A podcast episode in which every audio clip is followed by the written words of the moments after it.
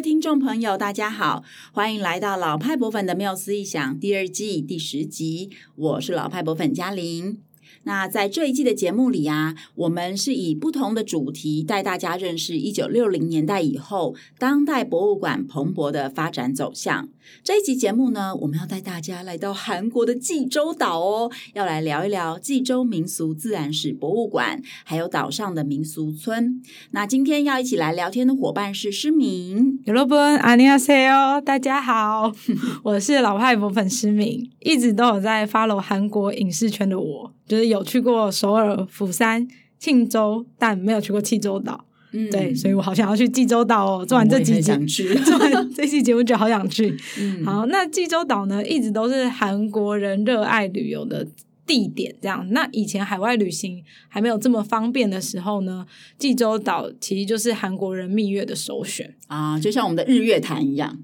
一古早古早以前，在你你还没有出生的年代，呃、对我父母亲那个年代，我想说我没有听过这件事。好，那济州岛也一直都是韩剧还有那个。那个韩综的那个热门拍摄景点，那像近几年很红的那个节目《孝利家民宿》换成恋爱，对啊，对，然后就前一阵子很红，对，嗯、都是让济州岛的那个观光人潮暴增。那其实随着韩国影视业输出到全世界，那其实很多外国观光客也开始就是到访济州岛了。嗯，对啊，不知道大家就是博粉们对于济州岛的印象是什么？那我自己呢，主要的印象也是来自于韩剧，因为我是不看综艺节目啊，然后所以都是来自韩剧，像是我们的蓝调时光那部，呃。剧集它就全部都是在济州岛上面拍摄的，而且是以当地人的生活为主题，我觉得非常拍摄的非常好。那在那个呃连续剧里面就会看到呃济州岛的四季风光啊。那我个人对于那个冬天汉拿山那种雪白孤寂的风景就。非常非常喜爱，就很想要去体验看看这样。然后另外我很爱的另外一出韩剧叫做《非常律师吴英武》，他也有一个单元是去济州岛哦，然后还特别去寻找什么幸福拉面之类的，我印象就很深刻，就觉得啊，下次我去济州岛一定要去吃个拉面。好，那济州岛呢，它其实是一个火山岛，所以它的地貌也地景地貌也比较特殊。然后另外还让人很印象深刻的，可能还有济州岛的吉祥物，就是石头爷爷哦。在济州岛上面啊，到到哪儿都可以看到它。石头爷爷啊，不仅是济州岛的吉祥物，也是韩国的形象大使哦。所以，呃，有在追韩综或者是韩剧的朋友们，应该对石头爷爷都不陌生吧？哈，对啊，而且韩国有个习俗，就是如果夫妻到了济州岛，就要拜石头爷爷，祈求多子多福这样。对，因为石头爷爷整体的造型就像是一根直立的男性生殖器官，特别是他那个帽子还有个帽圆这样，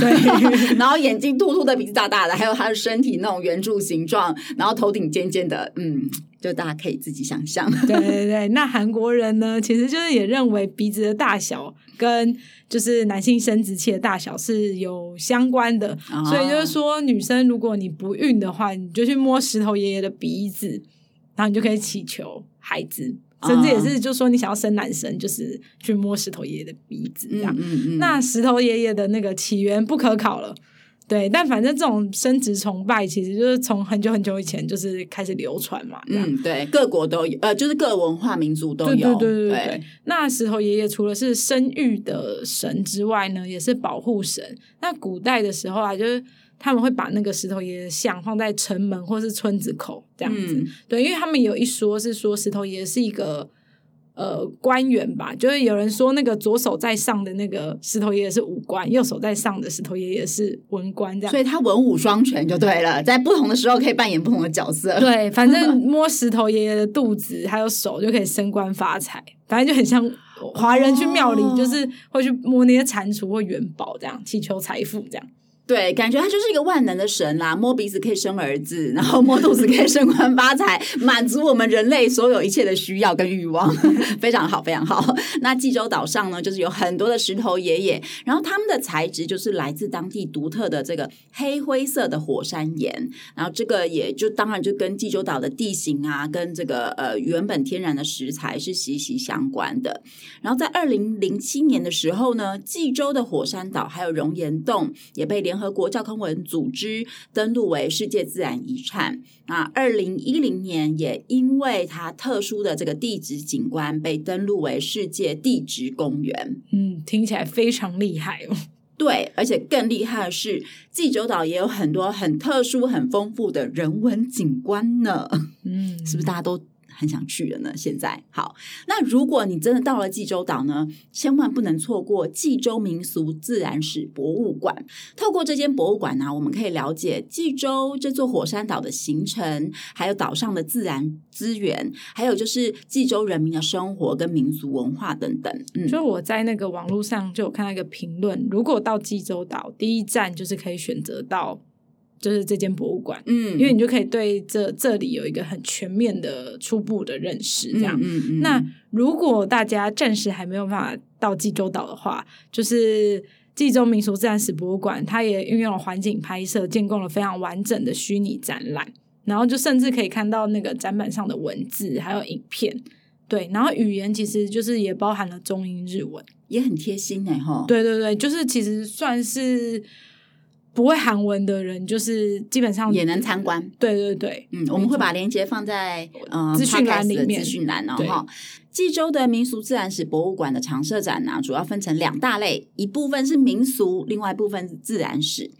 正馆入口处的左手边就是自然史的展厅，它一开始会透过简单的动画影片去融合这个地球科学的知识，让我们民众了解说济州岛是怎么样经历过多次的火山运动，然后呃成就出或者累积出今天的这个地表的面貌哈。没错，这个影片连接也会放在那个资讯栏里面，大家可以看这样。嗯、好，那济州的这个代表山呢，就是汉拿山，它是在数万年前形成，然后呢。就岩浆就是又从汉拿山的山顶涌出嘛，就形成了这个巨大的火山口。所以，当我们搭飞机到济州岛的时候，一定会看到这个很特殊的火山岛的地形啊。那火山喷发的时候呢，岩浆就会从高处往低处的海岸流动，外部的岩浆先冷却，形成洞窟的通道；内部的岩浆呢，就顺着这个通道往低处流下去，所以就形成了这个神秘的熔岩洞窟哈。那济州岛的这个熔岩洞啊，它它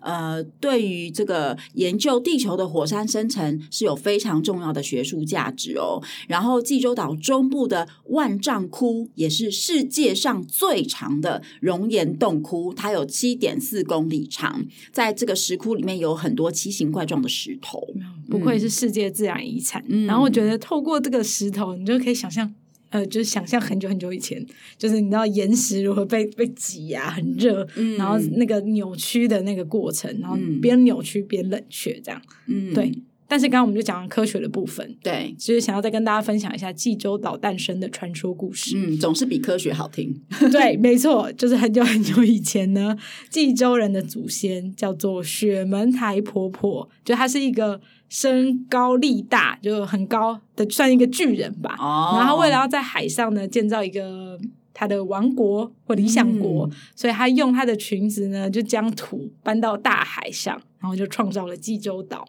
哦，没错，所以他也在岛的中间呢，就是盖了一个高高的汉拿山，然后也在旁边做了几个很多小火山，所以济州岛就因为雪门台婆婆才会现是现在今天的地形面貌。没错，哦，所以它有点像是一个由一位母亲或者是女性创造出了一个理想国乌托邦的概念，就对了。对，然后就是他就是也把汉拿山就是做变成一个那个没有猛兽，然后有很多药草的宝库，这样。保护山这样，哦、酷酷酷，好，那我们就回到理智面，就是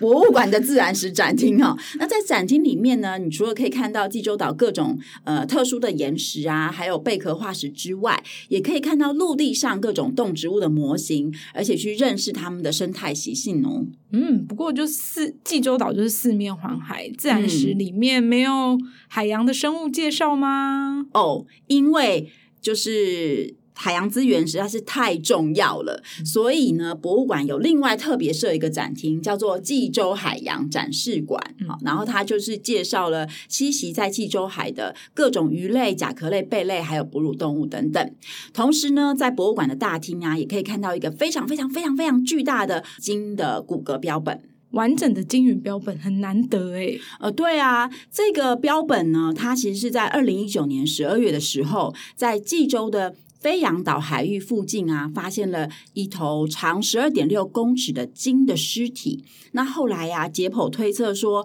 这头年轻的呃雌性的鲸啊，很有可能是跟妈妈分开之后死亡的。嗯，有点难过。虽然不知道什么原因造成鲸的死亡，但就是真的要好好爱护海洋环境，这样子。嗯，对啊，对啊。所以如果你到济州岛来的话，就一定要来看看这个呃，就是蛮巨大的。大的其实十二点六公尺对鲸来说不算是。要很大啦，哦，对，但对我们而言当然很大，但是因为它是宝宝嘛，就是对，所以它就对我们也很大。但是以鲸的体型来说，它当然是还好这样。但是这个骨骼标本是很值得一看的哈。然后回到博物馆的常设展啊，其实另外一个主题就是民俗主题嘛，它也是很重要的一个重点。透过这些民俗相关的文物影音，我们就可以呃更深入的了解济州人民的生活。首先呢，我们要来介绍济州人一生。会经历的重要仪式或活动，就在博物馆里面有先介绍这个。他从拜拜求子啊，到育儿，到成长之后的婚礼，还有六十岁的还甲以及丧礼、祭礼等等。韩国受华中国影响很深嘛，那其实就是。呃，都有六十大寿的习惯，就是但以前就是医学不发达的时候，就是六十岁就是很长寿了。这样。对。那我觉得有一个比较有趣的点，就是冀州人的还甲宴，哦、就举办的前提是配偶要在，然后子女也都要活着，哦、你才有资格可以举办这个还甲宴。哦、然后我我觉得这个条件在以前应该很难达到吧。对，好严苛的条件哦。对啊。不过它就是一种表示说，这个宴会其实是在庆祝你有点福寿双全的概念，就你不只是活到那么长，你还福气很好，你的家人都还在，等等的，对不对？对。然后，反正济州人认为这个六十岁的还甲也很重要，嗯、就是也有一点像是活祖先的概念嘛，嗯、活祭祖的仪式这样子。那就是说，当然就是要让老老人家开心，然后同时就是。呃，六十是一甲子嘛，就是第二对第二个甲子，就有点像是展开第二个人生，所以这个六十岁的还甲宴对他们来说其实很重要，的。而且以前的六十岁可能都已经四代同堂了，对，对，嗯，对啊。但我只是觉得这个条条件超严苛的，我觉得就是要庆祝福寿，所以你要确定你的福气是好的。哦、如果你的福气不够好。就不用吃这个宴了，感觉上是这样。对，不过现在好像韩国人好像就是现在都是庆祝什么七十或八十了，就六十也比较少了，也也比较普通这样，他会吃太多。好，那我们就是继续就是到那个民俗展厅啊，就是一定也会被正中央那个量体很大的船给吸引到，就是他们其实就是济州人。捕捞用的那个传统船只，就一种是帆船，嗯，然后另一种用济州方言叫做铁物，嗯哼的。木筏，嗯、就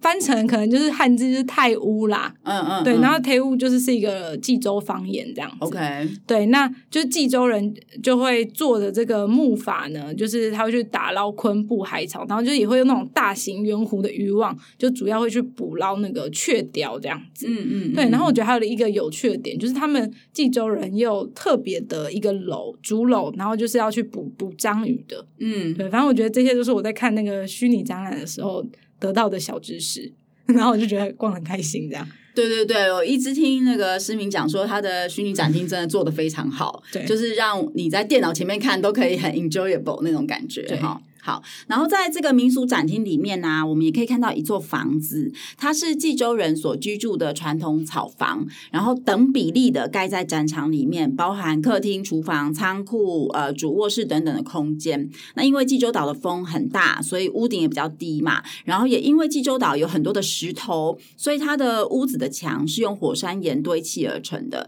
屋顶的草则是取自这个汉拿山的芒草。那在这个民俗展厅呢，它展示了大约两千件的民俗资资料，让观众可以了解济州人食衣住行的日常，还有农业、狩猎、畜牧、农呃渔业等等济州主要的民生产业。嗯，对啊，而且我也是因此就知道，原来济州有一个很特产是马哦，对，因为济州很适合养马。然后韩国几乎好像有九成的马都是在济州培育长大的。嗯哼，对。那其实从朝鲜时代，就是济州就会进贡大量的马匹给朝廷。嗯，那到了现代，当然就马已经不是主要的交通工具了。对。那其实，在到一九八零年代的时候，就是济州的纯种血统的济州马，嗯，就是就要濒临绝种了。所以后来就国家就指定这是一个。呃，文化财天然纪念物这样，哦，对，就是如果啊，就是大家有想要看这种矮小、短腿、矮小的济州马，就是可以到马放墓地这个地方，嗯、就是它是专门培育正统纯血的济州马。哦，但是所以济州马是短腿矮小。可是应该跑很快吧，才会皇帝才会喜欢用，对不对？应该是，然后可能至少就很像什么驼骡骡之类，就可能就是耐操。之类的，然后好像个性也比较温驯。哦，对，比较好嗯控制。对，反正马也是一个济州岛非常重要的观光资源，那就是岛上有很多马场，就有骑马表演啊，然后也可以就是亲身体验骑马，嗯，就是但不一定是济州马。因为因为济州马就是好像没有很多这样，哦，而且他们是很稀有了，对，然后就是而且他们是被保护的那个天然纪念物，嗯哼哼，对，所以就是会比较少见。嗯、但我突然想要跟大家分享一下，就是就是韩国人他们很喜欢。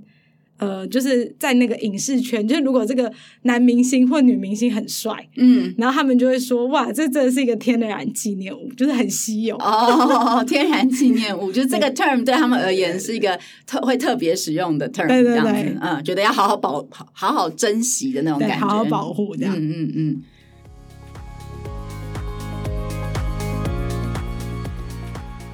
我记得就是在这一季的节目第一集。就是嘉玲和大家分享，就是瑞典、法国、英国的生态博物馆的起始还有演变，嗯，那其中其实现地保存就是一个蛮重要的观念之一啊、呃，对对对，因为这个跟呃工业革命之后全球社会的快速转变，还有人文地景快速变化的现象是息息相关的嘛。那我们传统的博物馆都会把文物抽离到抽离现地，就是进到另外一个空间里面去做单独的展示，所以它是一个被去脉络化的过程，这样。但是呢，当整个社会的变化实在是太剧烈而且太快的时候，大家就会觉得好像有点呃，这种去脉络化的过程已经无法好好的去说明这个文物的价值或是文化资产的价值，所以呃，现地保存这件事情就变得相当的重要。那它的核心概念就是我们没有把它抽离，我们把它放在呃原本的地方，所以它在原本的呃。空间脉络里、地理脉络里、时间脉络里、历史脉络里。让观众过去体验，或者是让它在原地一直被保存下去，去体去展现它原来的面貌，这样子。那今天呢，我们要跟大家分享这个济州民俗村啊，它其实并不是真正的现地保存，但是它的核心精神就是让文化资产在原本的脉络当中重现，它就是跟这个现地保存的概念是互相呼应的哈。那呃，济州民俗村也是大大家到济州岛常常会去的地方哦。它的这个民俗村呢，它是呈现一八九零年代济州岛上面各类村庄的样貌，包括在呃位置在汉拿山的这个山村哈，然后在丘陵地的村庄啊，还有在海岸附近的渔村啊等等。还有呢，有关风俗信仰的村庄以及衙门啊等等这些呃设施。那在这个民俗村里面有一百多栋房子，它是济州居民实际上居住过的房子，只是被搬迁到了这个地方。然后在屋子里头呢，摆放了各种生活用具，还有农具、渔具、家具、石器等等八千多个物件。那在民俗村里面也种植了很多，就是济州岛的原生的树种跟花卉，去呈现它的脉络。嗯，由于这个民俗村呐、啊，就高度还原了济州岛的样貌，嗯，所以呃，两千零三年的超红韩剧《大长今》就是在这里拍摄的。嗯，好，我就是原本觉得好像没有很久以前，但反正就是二十年前的韩剧，对，当时还真的是超红啊，超红的。好，济州民俗村内呢，就还有大长今迷你主题公园哦，就是。展示了当时大长今的戏服，嗯、然后当时拍摄的剧本、药草、医疗器具，然后当然一定会有照片跟照片看板，嗯，然后照片看板上就会有演员的签名，对，很会做观光。对，那如果就是跟我一样，就是当时看长鲸被流放到济州岛时觉得很难过、印象很深刻的话，就到济州岛，不如就到济州民俗村，就是可以穿韩服打卡韩剧的拍摄地点，然后也可以体验当月还有当月当时的那个济州民俗活动，因为它每个月有不同的。民俗活动，对对对，对，然后都会在民俗村里面发生。对，然后我看到网站上说还可以体验朝鲜时代的官衙刑罚，哎，嗯，感觉很很痛苦。嗯，那另外啊，也可以推荐大家到这个诚义民俗村哦。这个民俗村它就不是为了观光的目的而建造的，而是真实存在的村庄。至今也还有村民生活在这个地方。诚义民俗村，它完整保留了济州古代村庄的样貌，包含民就是民众住的房子啊，还有就是学校啊、乡校哈，然后还有古代的官署、石像、石磨坊、呃城城门的遗址。还有这个碑石等等有形的文化资产哦，还有就是包括民歌、民俗游戏、乡土食品、民间工艺、济州方言等等无形的文化资产，你都可以在呃民俗村里面体验得到。那在一九七九年的时候，它也被指定为国家民俗文化遗产第六十八号。对，那诚义民俗村呢？似乎也有更体现了就是生态博物馆的现地保存的概念。对，应该是实践，真的是完全在实践现地保存这件事吧？我我觉得啦。嗯嗯。好，对了，就是我也很想要再跟博粉分享一个地方，就是海女博物馆。对，超酷。对，那就是在那个济州民俗自然史博物馆啊，就是有提到就是济州的渔业文化，那其实就会有介绍到海女这个部分。嗯，那就是其实海女就是他们就是可以。不使用任何潜水设备，不带氧气罩、氧气筒，然后就是能徒，就是直接潜到那个海里面，然后就徒手去捕捞的这个女，就是很厉害的这个渔民们。对，他们其实就是在做自由潜水，现在很流行嘛。但那那个海女真的超级强的。对，嗯、那在一千五百年前呢，其实济州就有潜水捕捞的记录了。但是直到十七世纪初，就是我们就根据文献来讲，就是。嗯采集鲍鱼的都还是男人，那女人其实都还在那个浅海处，就是采集海带这样子。嗯嗯。那因为后来就是嗯无良的官员们嘛，就是反正就 让进贡的那个数量倍增，那有可能就造成。比较多的男人死去，或者是也有一说，就是有人逃走了，就把这个烂摊子留给女人了。怎么会这样呢？十七世纪后呢，女性就开始填补男性劳力的短缺。那其实，在一六二九年《济州风土记》这个地方志中呢，就有女性采集到鲍鱼的记录。哦，所以也是四百年对哈？对对对。嗯、那反正就是俗话说，济州岛是山多岛。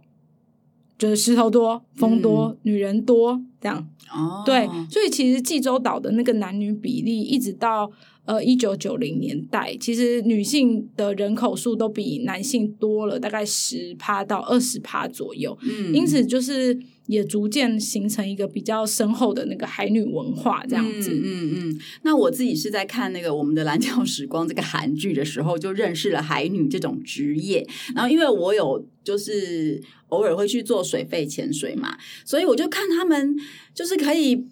不用呼吸，因为他们做自由潜水，他们就是闭气，然后到海里去挑，还要去挑比较大的鲍鱼，因为那个经济价值比较高等等。我就觉得真是太厉害，所有的海女都是超级专业的自由潜水家。嗯，那。也因为海女这种比较独特的潜水方式，还有他们很缜密的阶级组织，因为他们的工作其实风险很高，所以他们必须要互相照应。所以那个阶级组织，我觉得也是跟这个呃工作的状态是有关系哦。然后还有就是海神的祭典啊，跟聚落的生态等等。二零一六年的时候呢，又被教科文组织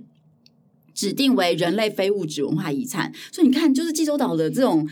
物质文化跟非物质文化遗产也真的太丰富了，还有自然遗产，就是真的多到不行啊！那海女博物馆啊，他们是透过这个海女的服装、还有作业工具、个人故事、影片等等，让人们认识到海女的传统跟历史，以及在过去他们的生活是多么多么的艰难哦。在十八世纪的文献里面就曾经记载，如果海女他们没有办法交出足够数量的鲍鱼的话，这个官员呢就会鞭打。父母或者是丈夫，甚至迫使这个怀孕的海女去潜水捕捞，这样。啊，这些官员们真的也太无良了，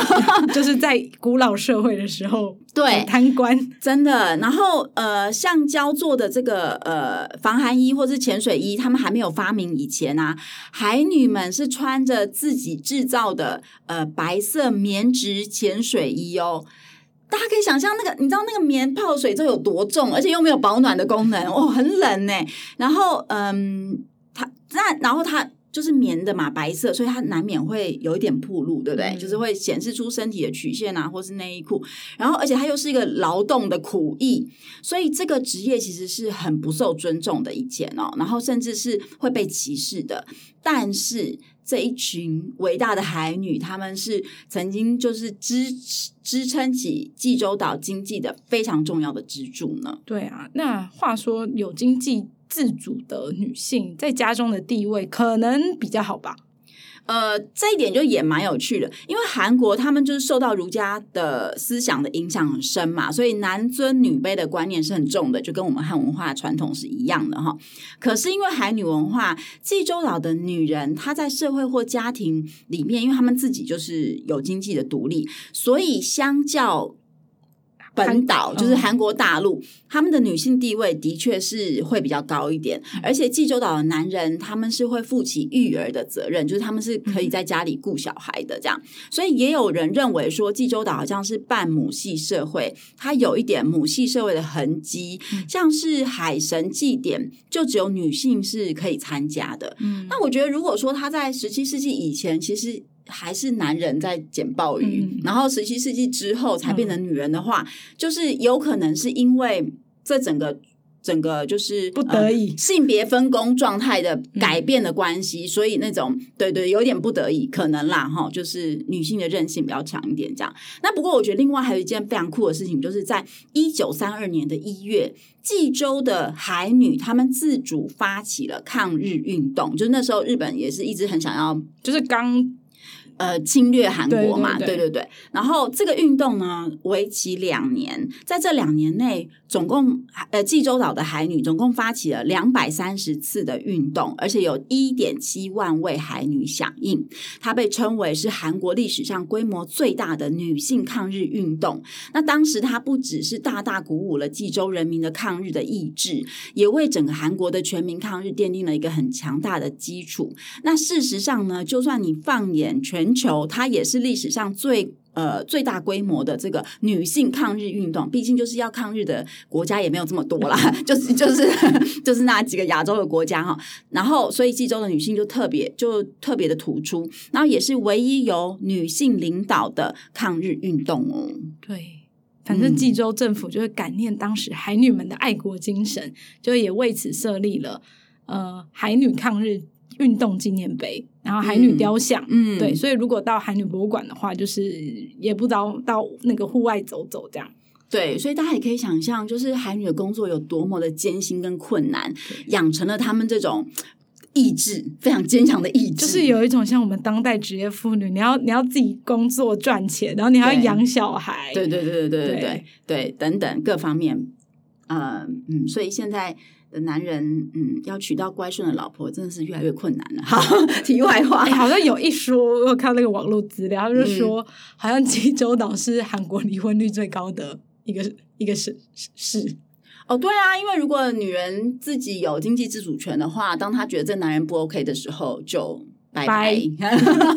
好，那我们的节目呢，已经要到尾声了。呃，我觉得这一集就是。我自己就是录完之后就觉得哇，好想赶快去一趟济州岛，真的非常丰富。虽然我们是从这个济州民俗自然史博物馆开始开。作为一个开场来介绍，呃，就是济州岛哈。那这个博物馆是一九七八年开始兴建，然后一九八四年正式开馆。其实它也历史很悠久了哈。然后还有我们也介绍了民俗村嘛哈。那陈义民俗村呢，它也在一九七九年被指定为国家民俗文化遗产第六十八号。那还有海女博物馆，它是在二零零六年开馆。就是说，在这个呃一个岛上面，他们。呃，有这么特殊的这个自然风景，还有风土民情，而且他们也运用各种像是博物馆啊这样子的，或者是民俗村这样子的机构去保存呃他们的文化遗产，我觉得非常棒。那我们也透透过这些馆舍会看到，就是韩国的文化部啊，还有济州政府啊，他们是怎么样很积极的保存，而且推广济州的这个自然生态跟历史文化，然后去承载居民的记忆和情感，共同把他们的精神还有文化转化为旅游资源，而且去申请世界自然遗产啊、世界地质公园，还有人类非物质文化遗产，让就是更多的人认识济州岛。然后，呃，我在这边也想要再聊一件事情，就是我在看那个我们的蓝调时光的时候。因为那部戏，它就是很忠实的展现出济州岛在地居民的生活嘛，所以其实它的用字遣词都是很粗俗的哦。呃，因为它呃，对，就是说从我们这种就都市人，对对对对，都市人有点有点骄傲的都市人的眼光来看，就是他用字遣词是比较粗俗，然后然后呃，那种韩国人的那种直，很直，然后很大辣辣的那种性格，就很直接的表现出来，的确就是比较蓝领的感觉。嗯、那我我也觉得，其实这个是我还蛮呃欣赏，嗯。呃，不管是导演或者是他们对于文化的这种自信的地方，嗯、就是他们并没有要把济州岛形塑成一个好像呃很文明或者是呃不属于他们自己文化的一个，哦、为了要做影片啊，或他们就是我觉得他们真的是蛮写实的，在拍摄这些人的生活，可是也很我觉得他很厉害的地方就是他也把。就是，即便是呃这样辛苦的生活，在地生活，它当中蕴含的这种生对于生活的哲学、生命的哲学，就是一点都不少，对不对？它它就是体现出人跟自然的关系，就是在艰困的环境中生存的一种关系。我觉得这也是为什么那出戏很好看的地方。就是对，我觉得韩国人。戏剧真的是太厉害。如果你也想要去济州岛，或想要知道更多资讯，就是大家也可以关注，就是济州观光公社的 Visit Jeju 的网站，嗯、或者是 IG，就是中文 IG，就是里面有很多就是旅游指南资讯。就是有各种就是熔岩洞的景点啊，嗯、或是艺术文化景点，嗯、也有这样是美食住宿推荐，就有点像我们之前介绍那种那个新竹城市博物馆的网站，就还是一个对，它就是一个资讯网站，所以大家如果有想要去济州岛的话，就可以参考里面的资讯这样子。嗯，好，总之这集节目就到这里了。如果你觉得这集节目内容有趣，嗯、我自己是觉得很有趣啦。对对，我也觉得很有趣。然后就请分享给身边的人，那让老派博粉陪伴大家，这样继续说出有趣的博物馆故事。那也欢迎大家到各大社群媒体、脸书、IG、Line 搜寻老派博粉的缪斯意象，追踪我们。好，那我们就下回 Podcast 再见喽，拜拜，拜拜。